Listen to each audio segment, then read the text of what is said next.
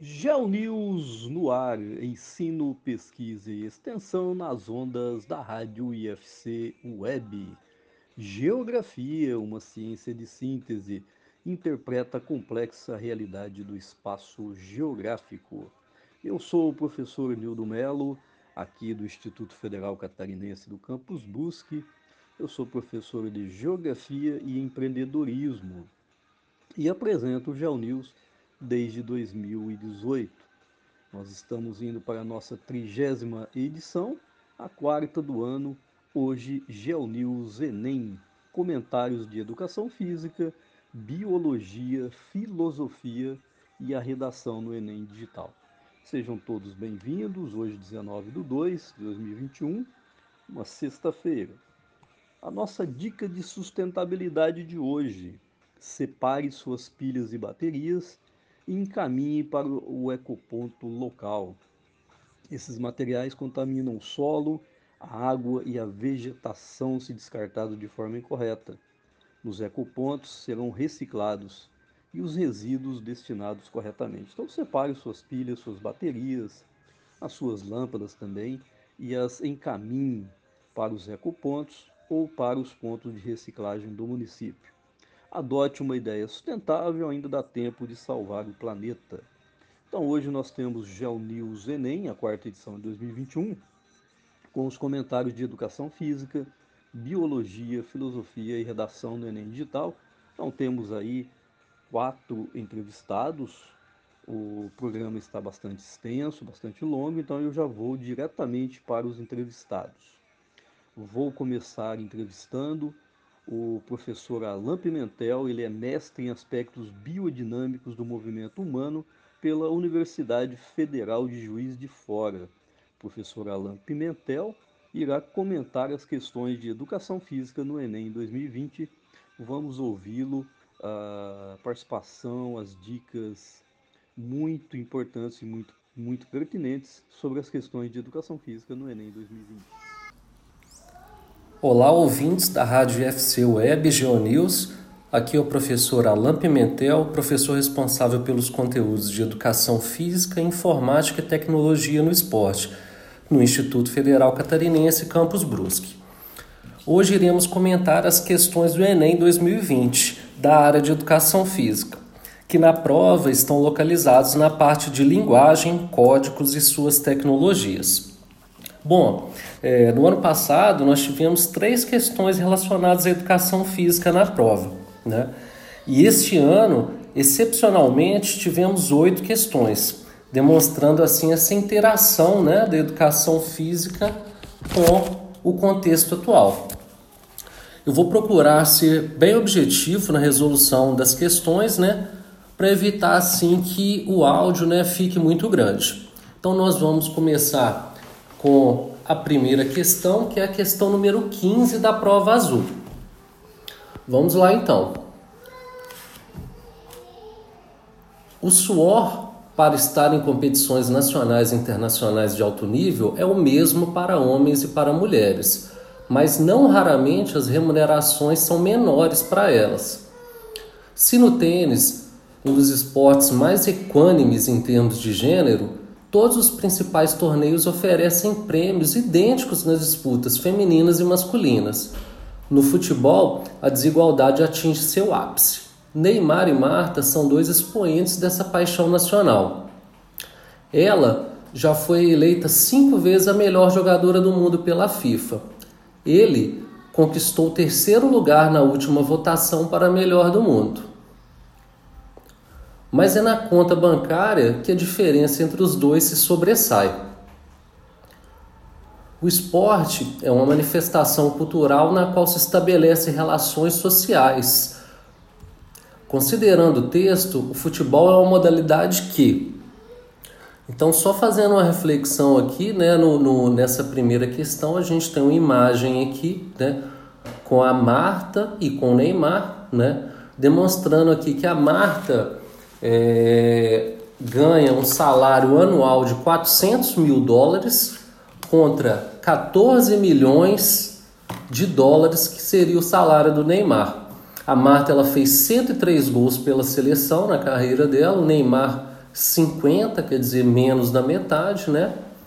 E se fizer uma média aqui, a Marta ganha 3,9 mil dólares por gol, enquanto o Neymar ganha 290 mil dólares por gol. Então, retomando aqui, considerando o texto, o futebol é uma modalidade que apresenta, letra A, apresenta proximidade com o tênis no que tange as relações de gênero entre homens e mulheres? Não, né? Já se falou no texto ali que no tênis existe uma, uma igualdade, na verdade, na premiação, né? Então, questão A está fora. Letra B. Se caracteriza por uma identidade masculina no Brasil, conferindo maior remuneração aos jogadores? Sim, essa questão seria correta. Né? A gente sabe que no Brasil existe essa prevalência aí, né? não só do ponto de vista esportivo, mas na, no âmbito social de forma geral, onde os homens né, têm é, um salário mais alto. A gente tem a letra C, que fala sobre remunerações aos jogadores e jogadoras proporcionais aos seus esforços no treinamento esportivo. É errada, né? Nós sabemos que não é proporcional. Né? Letra D, resulta em menor eficiência para as mulheres e, consequentemente, remuneração mais alta às jogadoras. Claro que não, né? Apesar das mulheres, como a gente viu a Marta aí, tem uma maior eficiência, fez mais gols, né? que o Neymar foi mais vezes eleita melhor do mundo, ainda assim ela não conseguiu né, ter uma melhor remuneração. E a letra E possui jogadores e jogadoras com a mesma visibilidade, apesar de haver expoentes femininas de destaque, como Marta. A gente sabe que não existe né, a, na nossa sociedade a mesma visibilidade né, em termos esportivos para jogadores e jogadoras. Só um exemplo, por exemplo, que a gente pode falar sobre, nós recentemente nós vimos é, aqui na nossa cidade, em Brusque, né, que o Brusque conseguiu acesso à Série B do Campeonato Brasileiro, então foi muito falado, muito divulgado pelas mídias locais, né? E nós temos aí em contrapartida o time do Havaí de futebol feminino, né, que no finalzinho do ano passado agora foi vice-campeão brasileiro da Série A, né, ou seja, o segundo maior clube de futebol feminino do Brasil é de Santa Catarina e pouco se divulgou, né, demonstrando assim essa necessidade né, de estimular as políticas públicas na luta pela igualdade de gênero, ok? Dando continuidade, Percebam que eu vou fazendo uma divisão por assuntos e conforme essa divisão vamos seguindo ou retornando na prova. Bom, então agora vamos à questão 22. É uma questão que se mistura ao conteúdo de português, sendo análise de, anúncio publicitário. Mas é um assunto muito importante que a educação física deve tratar também. Então, como, como eu disse, né, é um anúncio publicitário que diz o seguinte: Respeite as torcedoras. Conversar, torcer juntos, tocar sem permissão, empurrar. Se se sentiu desrespeitada, denuncie. Este anúncio publicitário propõe soluções para um problema social recorrente ao letra A. Promover ações de conscientização para reduzir a violência de gênero em eventos esportivos? Sim correto, né? É uma ação que tem esse objetivo de reduzir a violência contra as mulheres, né? No caso da, do anúncio contra as mulheres em eventos esportivos. Letra B. Estimular o, compartilhamento de políticas públicas sobre igualdade de gênero no esporte. Na verdade, essa B não está correta porque essa é uma fala das torcedoras, né? E ainda não é um ideal de compartilhamento de políticas públicas sobre isso. Letra C. Divulgar para a população as novas regras complementares para as torcidas de futebol? Bom, não é isso, né? Letra D. Informar ao público masculino as consequências de condutas ofensivas? Também não é isso, né? Não está informando nenhuma consequência né, desse, dessa falta de respeito. E letra E regulamentar normas de boa convivência nos estádios. também não está correto porque no momento né, o anúncio ele não regulamenta nada. Então, na verdade, né, as torcedoras elas estão buscando os seus espaços na, na, nas arquibancadas. Então, devem ser respeitadas e aceitas, respeitando assim o conceito né, da igualdade de gêneros. O lugar da mulher é onde ela quer estar, onde ela quiser estar, ok? Então vamos à questão 35. Em 2000, tivemos a primeira experiência do futebol feminino em um jogo de videogame, o Mia Han Soccer. Doze anos depois, uma petição online pedia que a EA Sports incluísse o futebol feminino no FIFA 13. Contudo, só em 2015, com uma nova petição online que arrecadou milhares de assinaturas, tivemos o futebol feminino incluído no FIFA 16. Vendo um nicho de mercado inexplorado, a EA Sports produziu um jogo com 12 seleções femininas e o apresentou como inovação. A empresa sabe que mais de 40% dos praticantes de futebol nos Estados Unidos são meninas. Para elas, ver o futebol feminino representado em um jogo de videogame é extremamente importante. Ter o futebol feminino no FIFA 16 é um grande passo para a sua popularização na luta pela igualdade de gênero, num contexto machista, sexista, misógino e homofóbico. Os jogos eletrônicos presentes na cultura juvenil podem desempenhar uma relevante função na abordagem do futebol, ao letra A.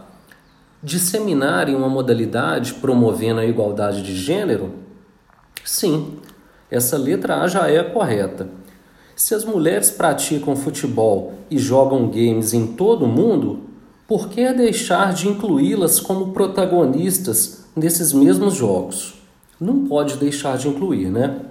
Então essa letra A já é correta para a gente. A letra B. Su letra B. Superarem jogos mal sucedidos no mercado lançados anteriormente. Não, não é essa a proposta, né? Não é lançar novos jogos. Letra C. Inovarem a modalidade com novas ofertas de jogos ao mercado. Não, não é isso. A gente não está falando de, de, de, de, lucro, não é por aí, né? Explorarem nichos de mercado antes ignorados, produzindo mais lucro. Aí, mais uma vez, a gente não está não tá falando de lançar jogo, de aumentar o mercado, gerar lucro, não é isso. E letra E, reforçarem estereótipos do gênero masculino ou feminino nos esportes. Também não. Nunca deverá ser estimulado né, ou promovido, promovido gênero A ou B. A ideia é promover a igualdade entre os gêneros. Ok? Agora vamos à questão 42, mudando um pouco o foco agora né, para a área de tecnologia no esporte. Atualmente, os jovens estão imersos numa sociedade permeada pela tecnologia. Nesse contexto, os jogos digitais são artefatos muito empregados. Videogames ativos ou exergames foram introduzidos como uma forma de permitir que o corpo controlasse tais jogos. Como resultado, passaram a ser vistos como uma ferramenta auxiliar na adoção de um estilo de vida menos sedentário com efeitos positivos sobre a saúde. Tem-se defendido que os exergames podem contribuir para a prática regular da atividade física moderada, bem como promover a intera interação entre jogadores, reduzindo o sentimento de isolamento social. Por outro lado, argumenta-se que os exergames não podem substituir a experiência real das práticas corporais, pois não motivam a longo prazo a prática permanente de atividades físicas. Bom, fazendo uma pausa na pergunta, e os exergames ou exergames, né, são aqueles jogos utilizados nos videogames como Nintendo Wii, PlayStation Move, Kinect Xbox, né, que usam sensores para captarem os movimentos do praticante. São vários tipos de jogos envolvendo esportes como tênis, boxe, golfe, atletismo, enfim, uma grande gama de possibilidades, inclusive permitindo você jogar, por exemplo, com uma pessoa em outro local, em outro país. Na verdade, né, esse é o caso da realidade de telepresença, que inclusive nós estudamos em nossa disciplina, onde eu posso estar dentro da minha casa né, e navegando em um ambiente virtual, interagindo com outra pessoa através de uma luta ou de alguma outra prática esportiva. Bom, então voltando à questão, ele faz a seguinte pergunta: Pela sua interatividade, os Razer Games apresentam-se como possibilidade para estimular letra A. Exercitação física promovendo a saúde? Perfeito. Essa A já está correta também, né? É um tipo de prática, um tipo de jogo que permite que você se movimente, né? Fazendo com que seu corpo tenha um certo gasto calórico, promovendo a sua saúde. Letra B Vivência de exercícios físicos sistemáticos? Não, não é correto porque o exercício físico sistemático é aquele exercício de forma organizada, preparada, e esses jogos não estão nesse sentido. Letra C. Envolvimento com atividades físicas ao longo da vida? Bom, não é, não é ao longo da vida, porque acaba que a longo prazo isso pode se tornar é uma prática não motivante, não, não é a, a correta aqui no momento. Letra D. Jogo por meio de comandos fornecidos pelo videogame? Não tem muito a ver essa letra D, né? E letra E, disputa entre jogadores contribuindo para o individualismo. Na verdade, está totalmente errado, né? já que uma das ideias principais desses jogos, além de promover o movimento, é promover a interação entre seus praticantes para evitar esse isolamento que existe no mundo virtual. Ok? Agora retornando à questão número 13, né, ainda sobre tecnologias usadas em prol do esporte. Deu vontade de jogar, mas não sabe como reunir os amigos. Muitas vezes é difícil encontrar grupos para bater uma bola. Em função disso, estão sendo disponibilizados aplicativos que reúnem times e reservam espaços para os adeptos da paixão nacional. Num exemplo dessas iniciativas, é possível organizar uma partida de futebol, se inscrever para participar de um jogo, alugar campos, quadras, convidar jogadores. O aplicativo tem dois tipos de usuários: um que usa como ferramenta de gestão do grupo convidando amigos para jogar, vendo quem confirmou e avaliando os jogos. Outro usuário é o que busca partidas perto de onde ele está, no caso de pessoas que estão de passagem numa cidade. A interrelação entre tecnologia e sociedade tem estimulado a criação de aplicativos. Nesse texto, isso é percebido pelo desenvolvimento de aplicativos para letra A Organização de eventos de competições esportivas? Não, na verdade o foco principal não é organizar competições esportivas, né? E sim promover a interação e prática esportiva, é diferente. Letra B. Agendamento de viagens para eventos de esporte amador? Não, nada a ver. Letra C. Mapeamento dos interesses dos praticantes acerca dos esportes? Pode ser que haja até algum alguma parte né, do aplicativo que movimente um pouco disso, mas não é o foco demonstrado pelo texto, né? E a gente tem que estar sempre focado é no texto para responder essas questões. Letra D. Identificação da escassez de espaços para a vivência dos esportes. É uma boa, é uma boa informação essa, né? Porém, não é o foco da pergunta, né? Como eu disse. E letra E, formação de grupos em comunidades virtuais para a prática esportiva. Bom, sim, é a letra I, é a letra I, né? Ela, ela é a correta. Hoje, nesse mundo tão conturbado que vivemos, né, dia inteiro apressado, cheio de compromissos para fazer, nada melhor que um aplicativo de esporte, né, promovendo assim a interação entre os indivíduos com foco, né, na prática esportiva. OK? Saindo então agora da tecnologia e entrando na área de saúde, nós temos a questão 37. O conceito de saúde formulado na histórica Oitava Conferência Nacional de Saúde no ano de 1986 ficou conhecido como um conceito ampliado de saúde, conforme ilustrado na figura. Esse conceito foi fruto de intensa mobilização em diversos países da América Latina nas décadas de 70 e 80, como resposta à crise dos sistemas públicos de saúde. Então, nessa figura, ela mostra uma associação da saúde a condições socioeconômicas, culturais, ambientais e ambientais gerais. Então essa saúde ela está relacionada com educação, com saneamento básico, é, com acesso à saúde, com qualidade de vida, qualidade no emprego, enfim, todas essas questões sociais que envolvem a nossa vida. Fazendo um comentário antes de lermos as opções, é, eu acho muito interessante essa abordagem do conceito ampliado de saúde, já que antigamente tinha-se o conceito de saúde associado à ausência de doenças. Né? E hoje sabe-se que a saúde deve ser avaliada no espectro multifatorial, como os descritos acima no texto.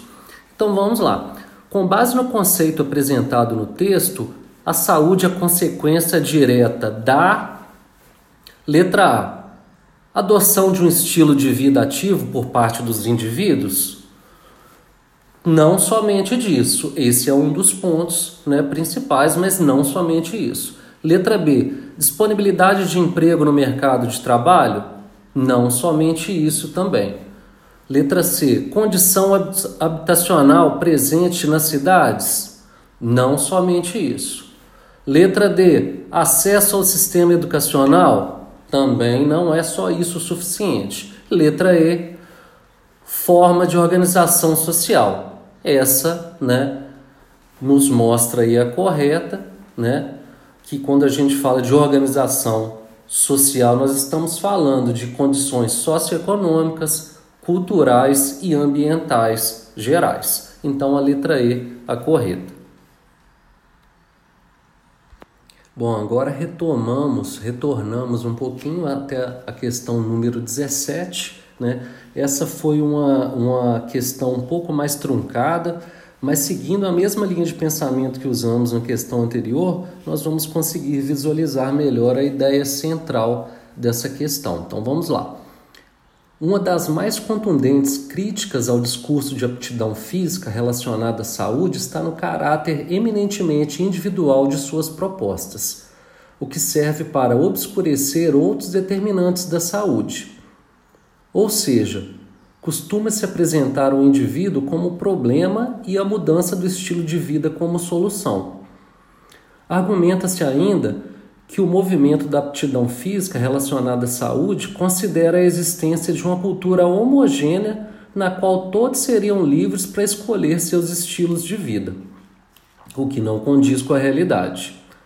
O fato é que vivemos numa sociedade dividida em classes sociais, na qual nem todas as pessoas têm condições econômicas para adotar um estilo de vida ativo e saudável há desigualdades estruturais com raízes políticas, econômicas e sociais que dificultam a adoção desses estilos de vida. Com base no texto, a relação entre saúde e estilo de vida. Letra A. Constrói a ideia de que a mudança individual de hábitos promove a saúde? Não só a mudança individual. Essa, essa mudança ela deve abranger vários outros conceitos, vários outros fatores. Letra B. Considera a homogeneidade nas escolhas de hábitos saudáveis pelos indivíduos? Também não. Essa, essas escolhas não podem ser homogêneas, né?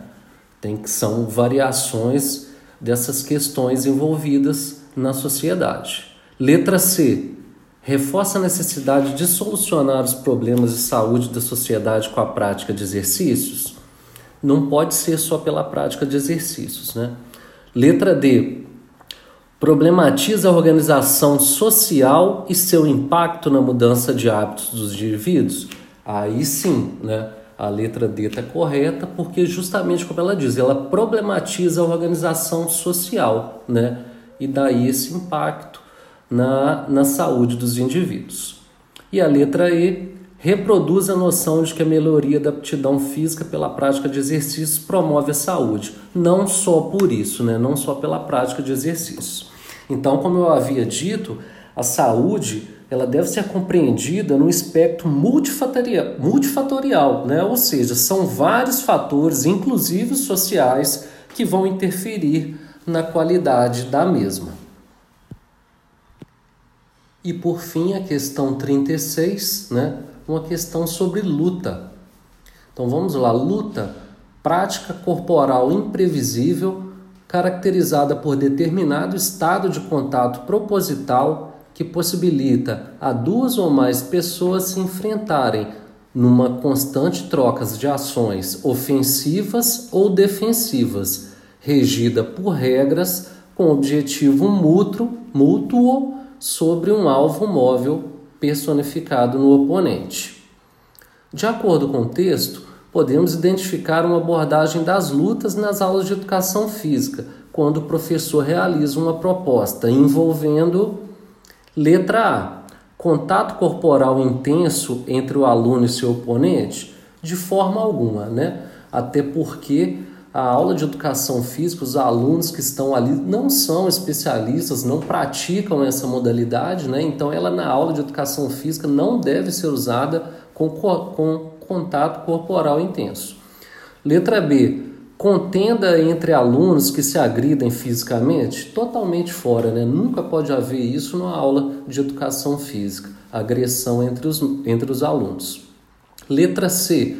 Confronto corporal em que os vencedores são previamente identificados?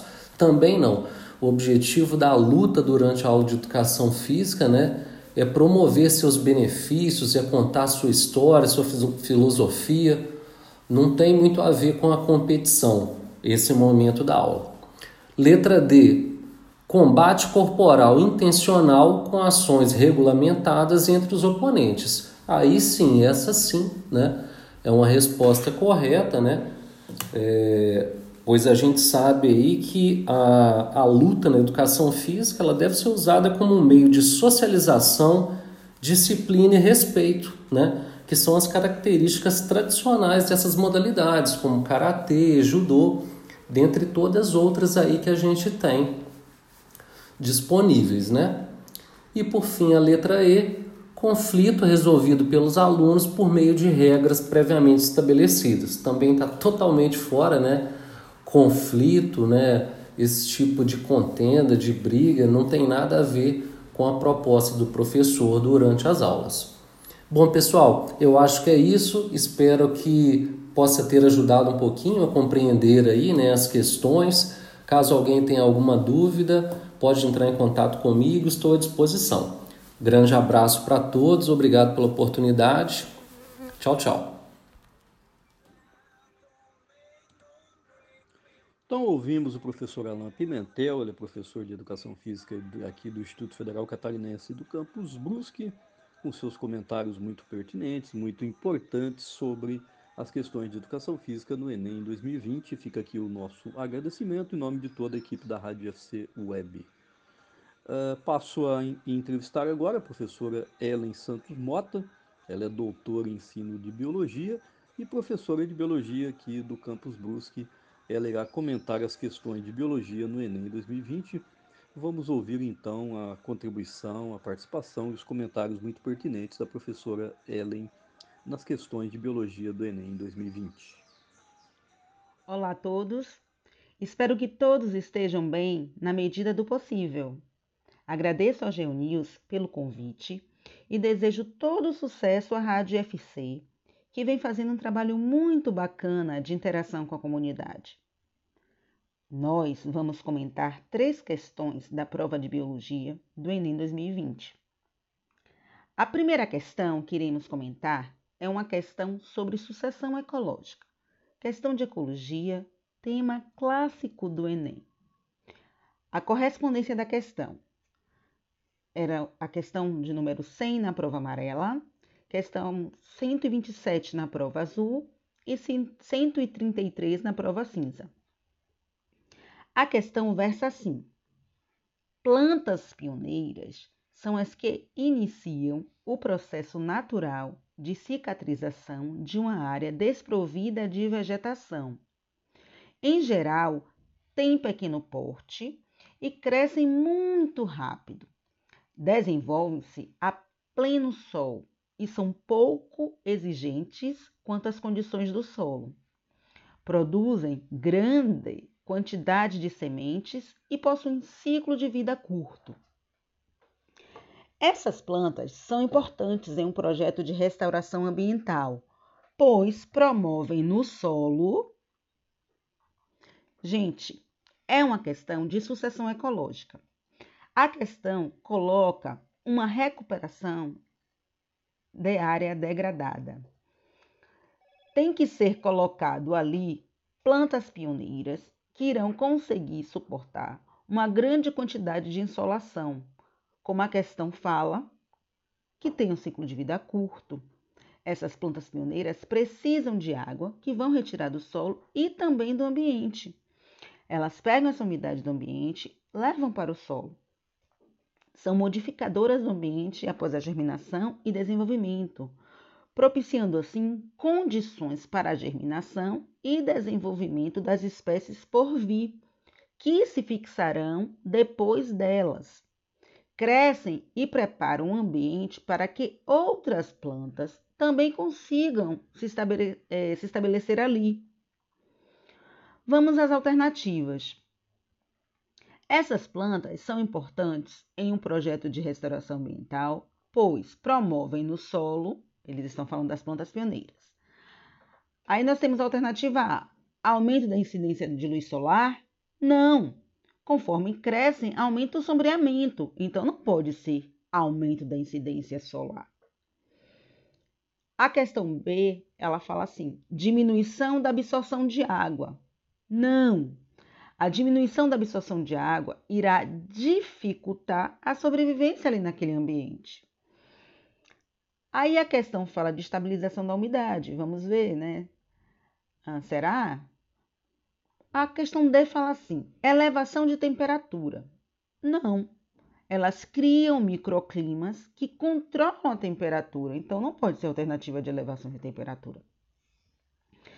Aí nós temos a, a letra F com a liberação de oxigênio.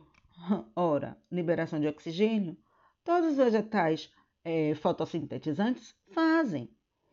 Então, vamos analisar. Estabilização da umidade? Sim, essas plantas pioneiras precisam da água que vão retirar do solo e também do ambiente, a gente já falou isso. Então essas plantas elas vão fazer a estabilização da umidade.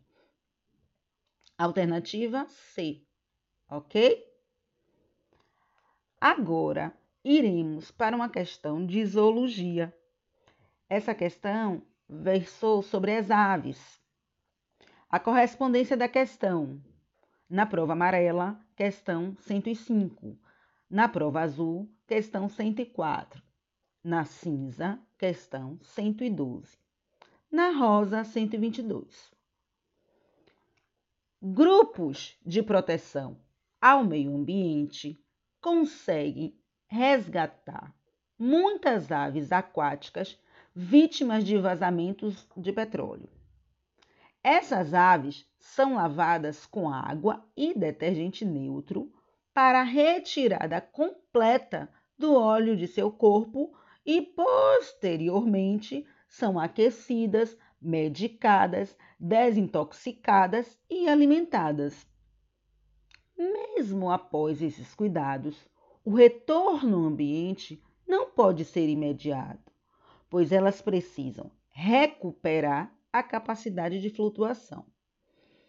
Para flutuar, essas aves precisam Vamos lá. A charada desta questão está no para flutuar. Para flutuar, essas aves precisam de quê? Questão muito simples, foi uma questão bem fácil. Ao estudar as aves, estudamos, estudamos essa particularidade. As aves, elas apresentam uma glândula localizada na cauda, chamada glândula uropigiana, que produz uma secreção impermeabilizante das penas. Aves aquáticas precisam manter as penas impermeabilizadas para garantir a flutuabilidade, né? Lembrem-se aí dos patinhos na lagoa. Essa impermeabilização é feita utilizando a secreção da glândula uropigiana. Essa secreção é de natureza lipídica. Então, após serem lavadas com água e detergente, o que ocorre? Essa cera será removida, é removida das penas. Assim, em contato com a água, a ave encharca e afunda.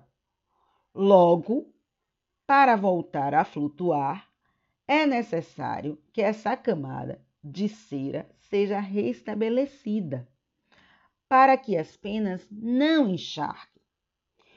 Então, era uma questãozinha mamão com açúcar, alternativa E. Ok? E aí, nós vamos para a questãozinha, que era uma questão de sucesso adaptativo dos aracnídeos, tá? As questões correspondentes. Na prova amarela, questão 98. Na prova azul, questão 118. E na prova, na prova cinza, questão 97. E na prova rosa, questão 125. É outra questão de zoologia, né? Sobre os temidos aracnídeos. Ou queridos, se pensarmos no Homem-Aranha. Vamos lá? Aranhas, escorpiões, carrapatos e ácaros são representantes da classe dos aracnídeos. Esses animais são terrestres em sua grande maioria e ocupam os mais variados hábitats, tais como montanhas altas, pântanos, desertos e solos arenosos. Podem ter sido os primeiros representantes do filo artrópoda a habitar a terra seca. A característica que justifica o sucesso adaptativo desse grupo na ocupação do ambiente terrestre é a presença de. Vamos lá. Gente, estima-se que 80% dos membros do reino animal pertencem ao filo dos artrópodes. Então, né, podemos considerar que esse seja um grupo de animais muito bem sucedidos do nosso planeta, ok? O exoesqueleto dos aracnídeos e demais artrópodes é composto de quitina, um, um polissacarídeo, que são o que? Insolúveis em água, né? Este exoesqueleto desempenha importantes funções, incluindo a proteção contra a dessecação excessiva em ambiente terrestre. Essa estrutura foi um fator determinante para o sucesso evolutivo. A independência da água fez com que os artrópodes ocupassem outros nichos que ainda não tinham sido explorados. Beleza? A questão aqui, a alternativa, é a questão com a letra C, que diz que o exoesqueleto constituído de quitina, que auxilia no controle hídrico corporal, tá? Por quê? Porque tem a ver, a questão falou o quê? Com a questão que justificasse o sucesso adap adaptativo desse grupo na ocupação do ambiente terrestre. E essa é a alternativa mais adequada, porque as outras não estão versando sobre essa questão adaptativa, tá? Sobre essa questão em específico. Mais uma vez, agradeço o convite pela participação, né? E sucesso a todos. Então, ouvimos a professora Ellen Santos Mota, aqui do Instituto Federal Catarinense do Campus Brusque, que comentou as questões de biologia no Enem 2020. Participação muito importante, nosso muito obrigado, os nossos agradecimentos de toda a equipe da Rádio FC Web. Passamos a ouvir agora o professor Helder Félix Pereira de Souza. Ele é doutor, é, tem um doutorado interdisciplinar em Ciências Humanas pela Universidade Federal de Santa Catarina, a área da tese Ciências Humanas. ele irá comentar as questões de filosofia no Enem 2020, os comentários muito pertinentes, muito importantes para quem fez a prova do Enem 2020. Vamos ouvir então os comentários do professor Elder Félix Pereira de Souza, aqui do IFC Campus Brusque. Olá pessoal, aqui é o professor Elder, do aula de filosofia no UFC Brusque. Agradeço o convite do professor Nildo e de toda a equipe do Geo News pela oportunidade de falar hoje um pouco de filosofia, comentando as questões de filosofia do Enem de 2020. Sabemos que a filosofia é complexa e que existem questões de filosofia que levam uma vida inteira para compreendê-las e muito mais para comentá-las, portanto, vou me esforçar ao máximo para comentar brevemente todas as questões de filosofia do Enem de 2020, pelo menos a versão regular do Enem, né? Porque teve a versão digital, né? Mas como o tempo aqui no News é curto, né? Então eu vou apenas comentar a versão regular do Enem de 2020, né? É, de modo geral, eu achei que o Enem de 2020 teve um nível de complexidade médio, né? Foi mediano, né? E a maioria das respostas das questões são, foram dedutíveis das próprias questões e das alternativas, né?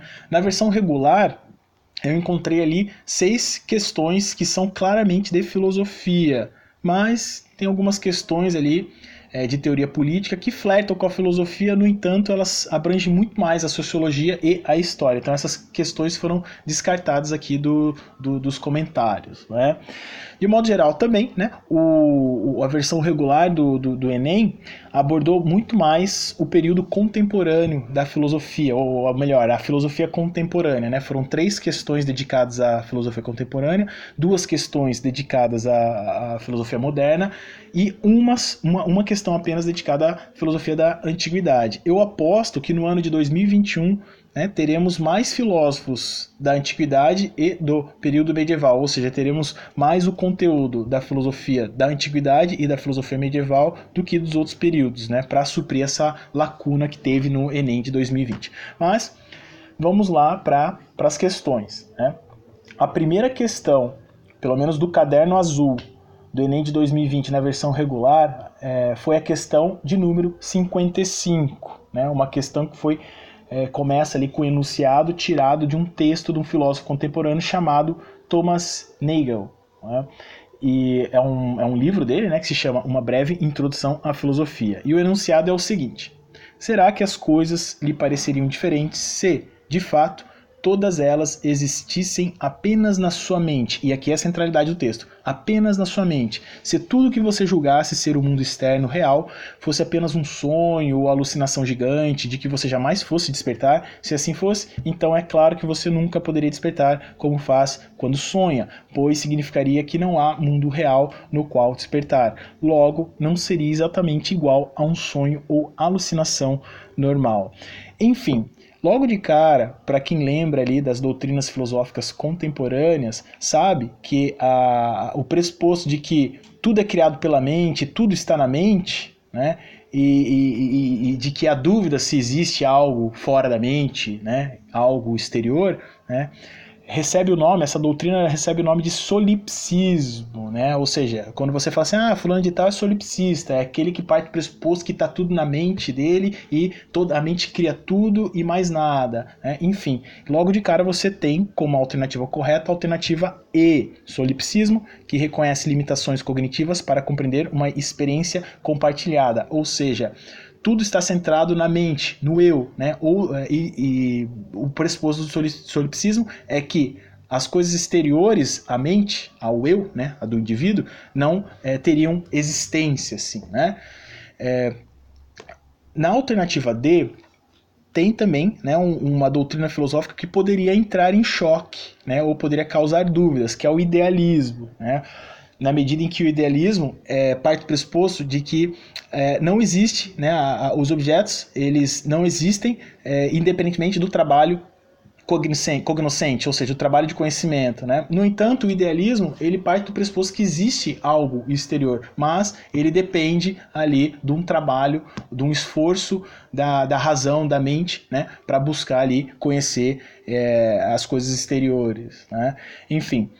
As alternativas C, B e A, não, C e B, estariam vinculados à, à, à, doutrina do falibilismo e do falsificacionismo, que estão vinculados às pesquisas científicas. Né? O falibilismo, que parte do pressuposto é, de uma desconfiança das crenças internas do, do pesquisador, e o falsificacionismo, que parte do pressuposto de que todas as teorias elas podem ser é, falseadas, elas podem ser refutadas, né? Mas ambas as, as, as, as teorias, né, elas partem do pressuposto que existe algo real, algo exterior, interior, enfim, elas não negam a, a, a existência das coisas ou não partem do pressuposto que está tudo na mente, né? Então, essas duas alternativas B e C já são é, logo de cara descartadas. Por fim, a alternativa A, o personalismo, né, que vincula a realidade circundante aos domínios do, do pessoal, não descarta também a existência do mundo real, das coisas, e é, descarta o pressuposto de que estaria tudo na mente humana. Né? É, o,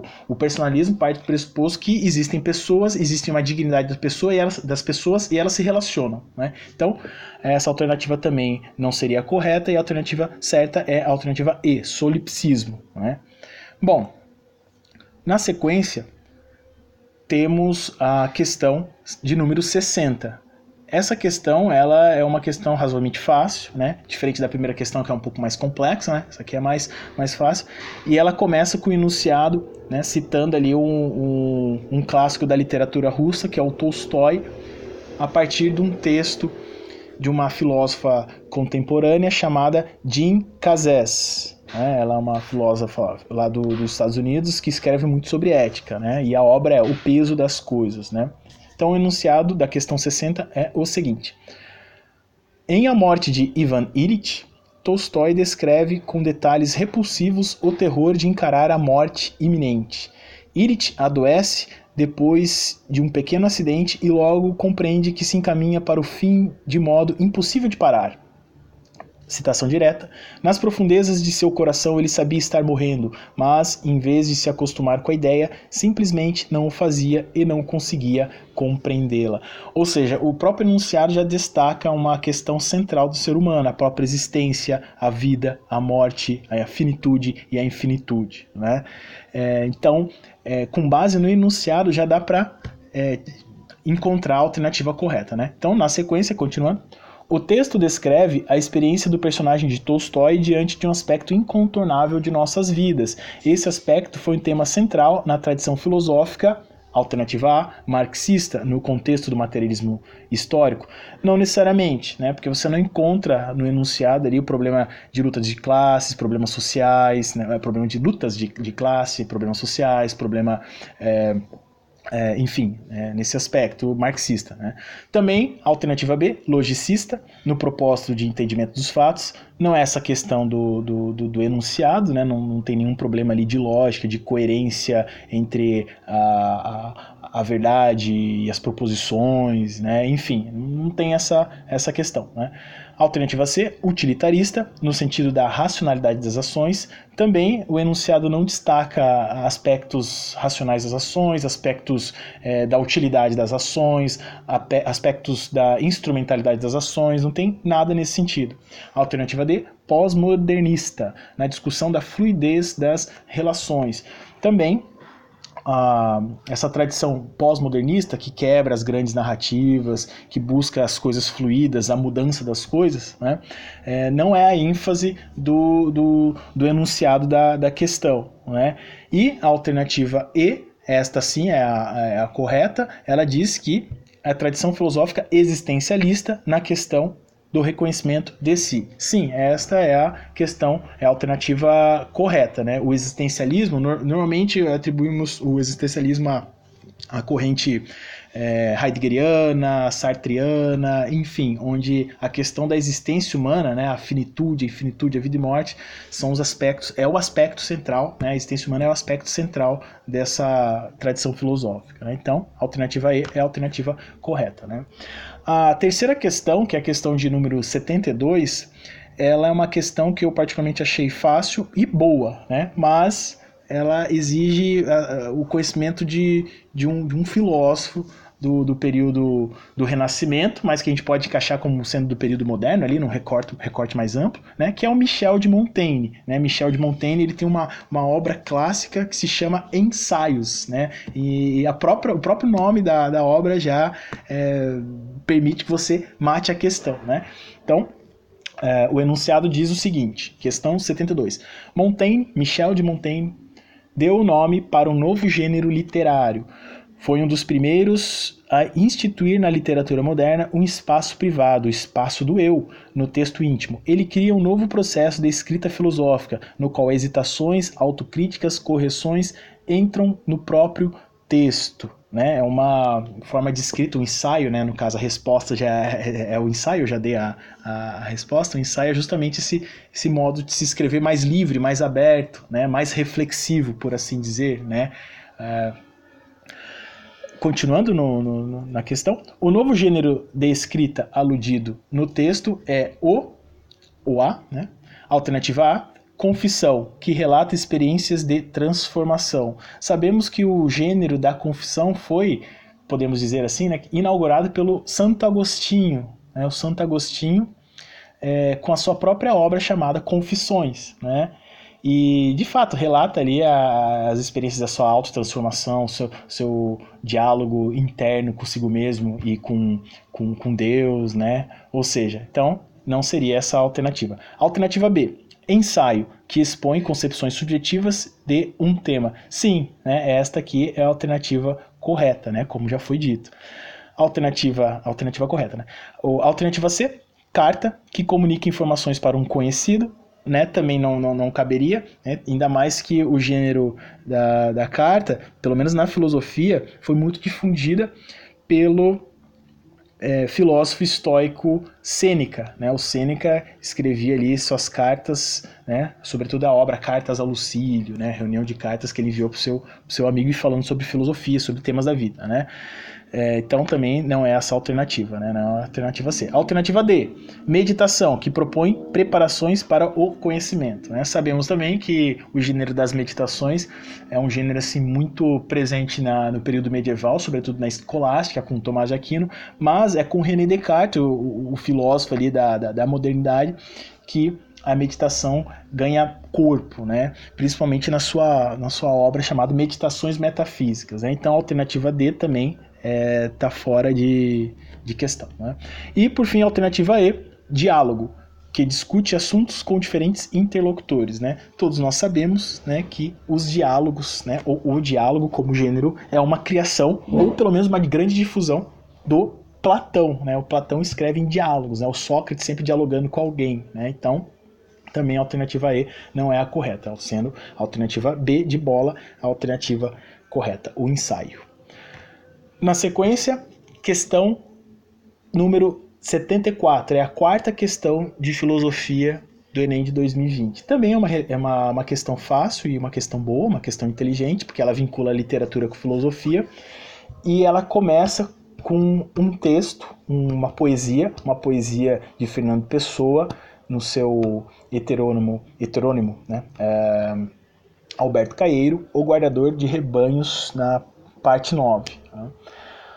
E a ênfase daqui, que vocês vão notar, é a ênfase nas sensações, a ênfase nos sentidos, a ênfase corpórea. Né? Então, texto 1, os meus pensamentos são todos sensações. Penso com os olhos e com os ouvidos, e com as mãos e os pés, e com o nariz e a boca. Né? Apareceu aqui no, no texto a ênfase nas sensações, né, no corpo, em aspectos, em aspectos corporais.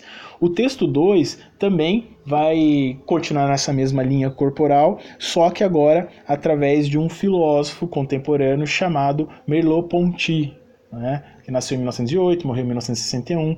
Ele é da fenomenologia e a obra né, de onde foi tirado esse texto é, da, é a obra Fenomenologia da Percepção. Né? Então, texto diz o seguinte: tudo aquilo que sei do mundo, mesmo por ciência, eu o sei a partir de uma visão minha ou de uma experiência do mundo sem a qual os símbolos da ciência não poderiam dizer nada. Ou seja, a visão e a experiência do mundo antecedendo ali a própria racionalização das coisas. Né? Também uma ênfase no corpo, no sensível, nas sensações, né? de modo geral. Né? Continuando, os textos mostram-se alinhados a um entendimento acerca da ideia de conhecimento numa perspectiva que ampara a alternativa A, anterioridade da razão no domínio cognitivo. Não, está errado, é justamente o contrário, né? A anterioridade da sensação do, do corpórea, da experiência corpórea é, para a formação do conhecimento. Alternativa B, a confirmação da existência de saberes inatos também é uma tá, tá errado, isso aqui não condiz com, com o enunciado, né? não, não são saberes inatos que estão ali na mente, mas é aquela experiência, é o contato sensível com as coisas.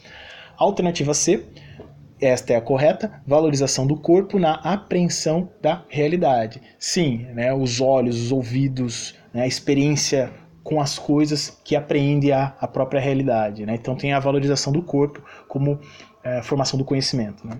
Alternativa D, verificabilidade de proposições no campo da lógica. Também não, essa alternativa está errada, na medida que a lógica tem a ver com a razão, tem a ver com o pensamento, né, e não com uma experiência corpórea né, das sensações, do sensível.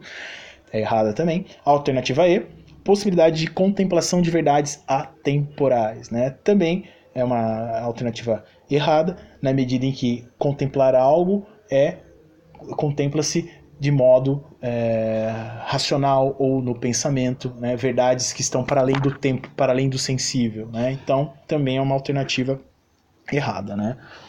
Então, a alternativa correta é a C, valorização do corpo na apreensão da realidade. A quinta questão de filosofia é a questão de número 77. É uma questão fácil também e ela retoma ali um clássico da filosofia política, que é a obra Política de Aristóteles. Né? O Aristóteles sempre aparece, apareceu aqui na com a política, mas a política aqui está vinculada com a ética. Né? Então vamos lá.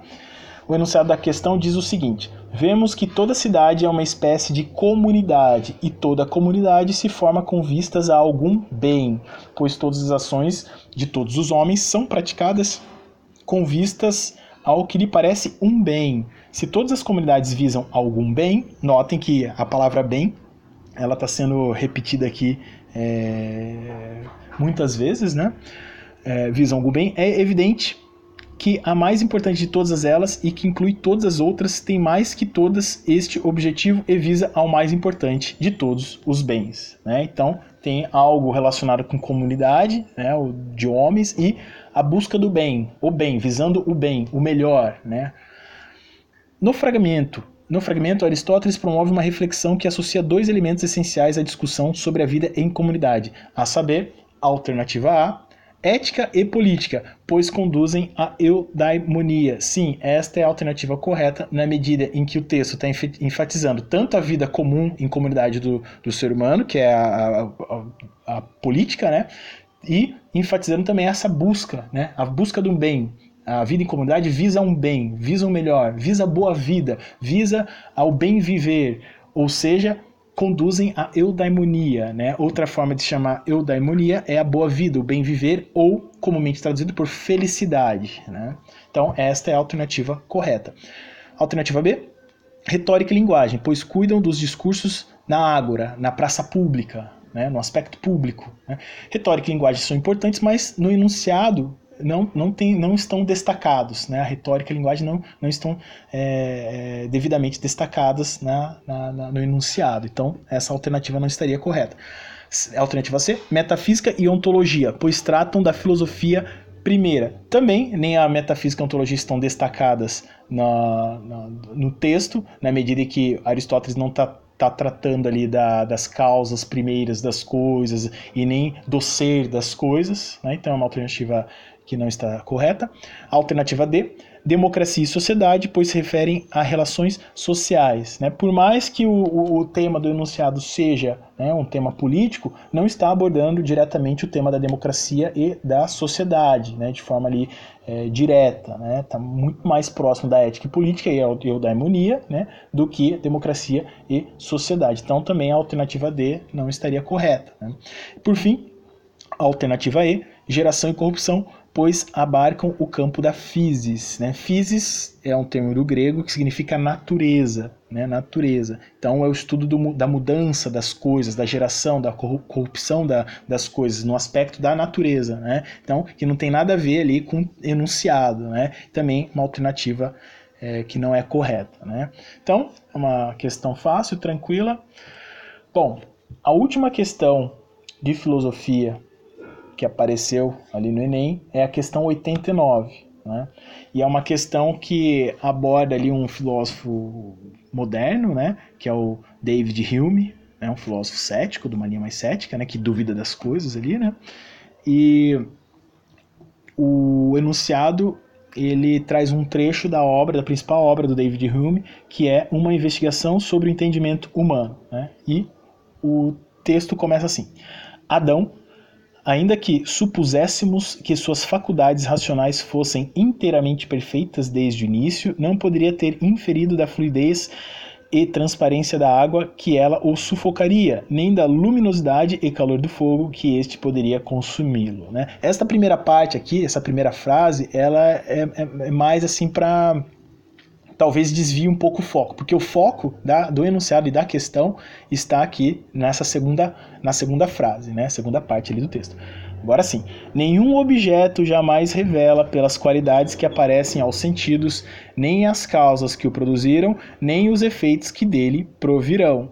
E tampouco nossa razão, aqui é a parte mais importante, e tampouco nossa, tampouco nossa razão é capaz de extrair, sem auxílio da experiência, qualquer conclusão referente à existência efetiva de coisas ou questões de fato. Ou seja, a razão está é, vinculada à experiência. Né? A razão para dizer algo sobre a existência das coisas, dos fatos, ela precisa do auxílio da experiência. Né? Então, nessa medida, a, experiência, né? a, experiência com as coisas, experiência empírica das coisas, ela tem um grau de importância muito grande aqui, como está colocado na frase. Né? Então, continuando, segundo o autor, qual é a origem do conhecimento humano? Alternativa A, a potência inata da mente?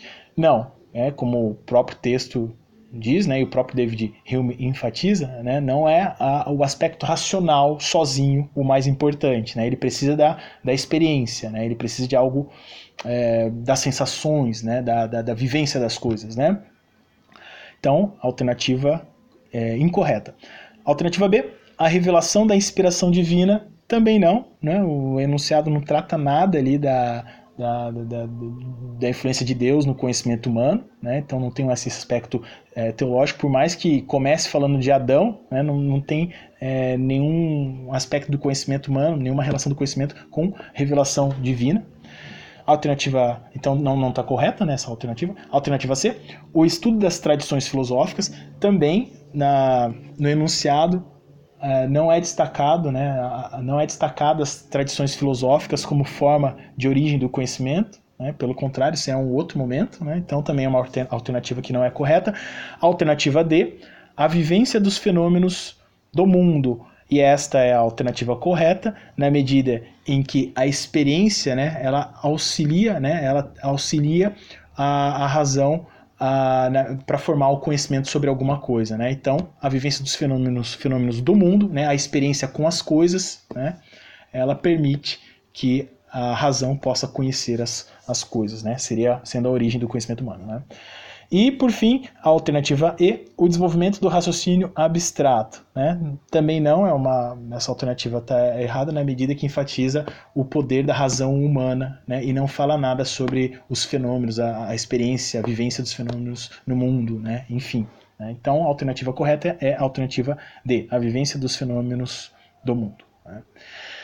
Bom, chegamos ao, ao final das, das questões e a dica que eu dou é justamente essa, de estudar ali mais os clássicos da antiguidade, os clássicos da, do período medieval, sobretudo Sócrates, Platão e Aristóteles como representantes da, da, da antiguidade, e Tomás de, Santo Agostinho e Tomás de Aquino como os grandes representantes ali do, do nesse recorte do período medieval. Né? Então, provavelmente no Enem de 2021 teremos ali uma, acredito que vai ter uma ênfase maior nesse recorte tendo em vista que no recorte de 2020 a ênfase se deu pelo pensamento no pensamento contemporâneo e moderno. Ok? Então, obrigado para todos né, e tchau, tchau.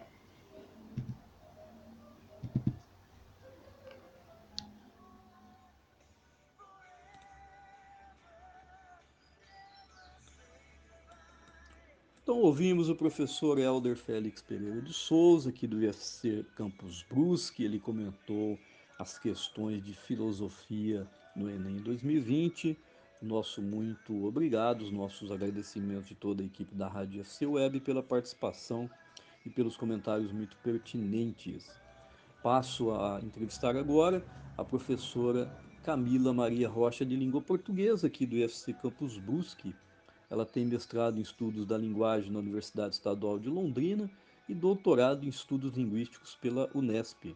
A professora Camila Maria Rocha irá comentar a redação no Enem Digital. Então vamos ouvir os comentários muito pertinentes sobre a redação no Enem Digital de 2020. Olá, ouvintes da Rádio IFC Web. Eu sou a Camila Correa Rocha, professora de língua portuguesa e de língua espanhola do IFC de Brusque, e estou aqui para comentar a prova de redação do Enem Digital que foi realizada no dia 31 de janeiro de 2021. Bom, o tema da redação foi o desafio de reduzir as desigualdades entre as regiões do Brasil. Essa proposta veio acompanhada de quatro textos motivadores, os quais apresentavam dados estatísticos sobre as desigualdades regionais existentes no Brasil, trechos de entrevistas e também textos jornalísticos. O texto da proposta foi o seguinte: a partir da leitura dos textos motivadores e com base nos conhecimentos construídos ao longo de sua formação, redija um texto dissertativo argumentativo em modalidade escrita formal da língua portuguesa sobre o tema, apresentando proposta de intervenção que respeite os direitos humanos. Selecione, organize e relacione de forma coerente e coesa, argumentos e fatos para a defesa de seu ponto de vista. Então, essa foi a forma como o tema foi proposto. E fazendo uma análise de tudo isso, eu começo destacando que o candidato ele poderia ter explorado em seu texto os tipos de desigualdade existentes, as causas e as consequências delas e os impedimentos e dificuldades para resolvê-las. Então, o aluno poderia ter ido por este caminho. Também esperava-se dele é, que fosse apresentada na conclusão uma solução para essa problemática, ou seja, que caminhos poderiam ser adotados para minimizar essas desigualdades regionais. Quanto à correção do texto, eu gostaria de explicar para vocês que ela é feita sempre com base em cinco competências. Cada competência vale 200 pontos, o que totaliza os mil pontos é, que valem a redação. A primeira competência avaliada refere-se à norma culta da língua portuguesa, ou seja, é avaliada a obediência do candidato à variedade padrão da língua escrita, quer dizer, o domínio da norma culta do português. A segunda competência envolve a compreensão da proposta e o desenvolvimento do tipo de texto pedido. Aqui é observado se o aluno fugiu do tema proposto e se desrespeitou as normas de elaboração do texto dissertativo argumentativo, escrevendo, por exemplo, um poema ou uma crônica ao invés de um texto dissertativo argumentativo. A terceira competência, por sua vez, avalia a capacidade do candidato de selecionar, relacionar e organizar fatos e opiniões em defesa do argumento. Isso é, observa sua capacidade em demonstrar seu conhecimento de fatos e dados sociais acerca das desigualdades regionais brasileiras. Na quarta competência, é avaliada a coesão textual, quer dizer, se o candidato foi capaz de articular os elementos textuais em prol de uma construção de ideias lógica e coerente. E a última competência, a quinta, avalia a proposta de intervenção social apresentada pelo candidato na conclusão. Ou seja, se ele conseguiu propor uma solução para a questão das desigualdades regionais existentes no Brasil e se essa solução está em conformidade com os direitos humanos. Bem, além dessas cinco capacidades, dessas cinco competências avaliadas, eu ressalto aqui algumas questões que são pertinentes ao texto dissertativo argumentativo que deveriam ter sido levadas em consideração pelo candidato no momento da elaboração do texto. Primeiro, na introdução, esperava-se que ele tivesse apresentado a sua tese sobre o tema, ou seja, o seu ponto de vista sobre as desigualdades regionais que perpassam o território brasileiro. No desenvolvimento, por sua vez, o aluno deveria ter justificado a sua tese, ou seja, buscado convencer o leitor dela por meio da proposição de argumentos. E este convencimento ele poderia ocorrer, entre outras formas, pela inserção de notícias, de dados estatísticos, de pesquisas realizadas, citações de pensadores, filósofos ou estudiosos, depoimentos de pessoas especializadas no assunto ou fatos históricos acerca da existência de desigualdades sociais no Brasil. E aqui eu destaco a necessidade de que o aluno busque informar-se constantemente, de modo a ter estes conhecimentos e poder usá-los para enriquecer a sua argumentação. E na conclusão, esperava-se que o candidato tivesse apresentado uma proposta de intervenção social, ou seja, uma solução para minimizar as diferenças regionais existentes no Brasil. Por fim, eu gostaria de destacar alguns erros que podem zerar a redação, para que os alunos é, fiquem por dentro disso. O primeiro erro que pode zerar a redação é a fuga ao tema que acontece quando o candidato acaba por direcionar as suas ideias para outra temática que não a solicitada. A fuga do tipo de dissertação também pode zerar, que acontece quando o aluno, ao invés de escrever um texto dissertativo argumentativo, escreve um poema, uma carta ou uma crônica, por exemplo. Textos com até sete linhas também são zerados, e aqui eu destaco que o ideal é que o texto tenha entre 20 e 30 linhas, não menos que 20, não mais que 30. Impropérios, desenhos e deboches também podem zerar a redação, e entregar a folha em branco também é motivo de zerar a redação. Por último, é, eu destaco o desrespeito aos direitos humanos, ou seja, se o candidato mostrar-se favorável à xenofobia, ao racismo, à homofobia, ao preconceito, por exemplo, isso é motivo de zerar a redação. Tudo bem, pessoal? Um abraço a todos e até mais.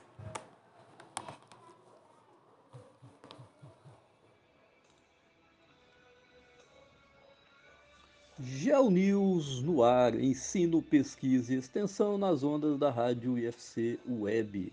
Então, essa foi nossa quarta edição do ano. Ficam aqui os nossos agradecimentos aos professores pela participação, pelos comentários muito pertinentes das questões da prova do Enem 2020. Uma correção: no início do programa eu falei que nós chegamos à trigésima edição, na verdade são 39 edições desde 2018. Então fica aqui a correção: não são 30, são 39 edições, nós chegamos à 39 e a quarta do ano. Então, essa foi nossa quarta edição do ano. Mais uma vez, o Instituto Federal Catarinense FC contribuindo com a comunidade, auxiliando estudantes de todo o Brasil, além de possibilitar o desenvolvimento regional com base na solidariedade e na sustentabilidade. Na edição da última semana, no dia 12 de 2 de 2021, a terceira edição do ano, que contou com os comentários de física, química e matemática, nós tivemos um novo recorde de audiência aqui na Rádio FC Web. Foram 8.006 pessoas que ouviram o programa. A equipe da Rádio FC Web agradece a audiência e convida para os próximos programas da rádio. Em breve teremos uma novidade no GeoNews que auxiliará mais ainda os alunos na escolha da profissão. Aguardem, vem aí GeoNews Profissões. Teremos também um programa especial no Dia da Água, 22 de 3 de 2021, em que, em que nós comemoramos aqui no Brasil o Dia da Água. E também um programa especial no Dia Mundial do Meio Ambiente, no dia 5 de 6 de 2021, uma data muito importante que nós sempre comemoramos. E o Geo News também sempre é, traz uma programação especial com muitos entrevistados e temas muito pertinentes tanto no Dia da Água como no Dia Mundial do Meio Ambiente. Nossa próxima edição contará com os comentários das disciplinas de Geografia, História e Sociologia da prova do Enem Digital. é, na, na, próxima edição, no dia 26 de 2 de 2021, a próxima sexta-feira. Então fiquem atentos às nossas redes sociais. Nós teremos então aí mais uma edição do Geo News Enem, das disciplinas de Geografia, História e Sociologia da prova do Enem Digital. Nós já tivemos uma edição em que nós comentamos essas questões, essas disciplinas na prova regular, na prova impressa, agora do Enem Digital. Fiquem atentos às nossas redes sociais, portanto, acompanhe nossa programação no nosso site, temos programas muito interessantes e músicas variadas em toda a programação da Rádio FC Web. Geo News no ar. Ensino, pesquisa e extensão nas ondas da Rádio FC Web. Obrigado pela audiência e até breve.